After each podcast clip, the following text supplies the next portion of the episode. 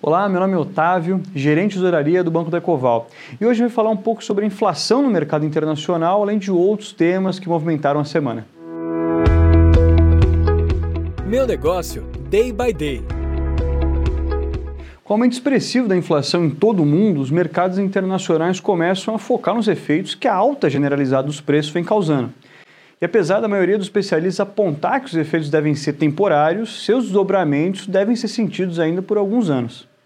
O crédito abundante e barato, junto com o apoio de dinheiro público promovido por bancos centrais em todo o mundo, tinha como objetivo manter vivas as economias que foram tão castigadas pela pandemia de Covid-19 e realmente esse movimento teve efeitos benéficos tanto no mercado desenvolvido como no emergente e possibilitou que não somente grandes empresas, como também médios e pequenos negócios sobrevivessem até que a situação aos poucos voltasse à normalidade. Mas tanto dinheiro circulando ao mesmo tempo, com ajuda pública por longos períodos, apesar de ter sido fundamental, teve um efeito colateral adverso já bem conhecido pelos brasileiros: a inflação. No mundo todo, os efeitos desse mal vêm sendo sentidos há alguns meses e seus impactos são vistos diariamente por todos.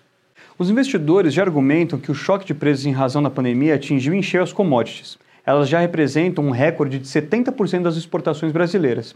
Os preços globais saltaram nos últimos meses diante da demanda elevada por carvão e metais conforme as economias reabrem. Os custos gerais com energia, logística e a presença da variante Delta, apesar de ter efeitos mais a menos com a vacinação, também é um desafio no mundo todo e deve manter o preço das commodities em alta ainda em 2022.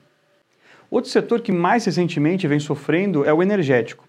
A energia como ativo encareceu muito nos últimos meses. Parte em resposta à alta das commodities, como o próprio carvão, petróleo e gás natural, e parte em razão da logística, o que já afeta diversos mercados. Fato é que a inflação acelerada, principalmente no mercado americano, faz com que o Fed repense a sua estratégia de retirar os incentivos à economia via recompra de títulos. Ainda mais agora, com os recentes dados americanos que apontam um payroll fraco e o aumento nos índices inflacionários. As reduções que eram precificadas ainda para esse ano podem ser empurradas para 2022. O resultado de mudanças na antecipação ou na demora, tanto na política de recompra dos títulos como também na eventual elevação dos juros praticados nos Estados Unidos, impacta as moedas do mundo todo. E o real geralmente é pego no meio dessa especulação. A moeda brasileira já perdeu parte significativa de seu valor desde o início da pandemia, assim como as moedas de outros mercados parecidos, como a Argentina, a Turquia e o México.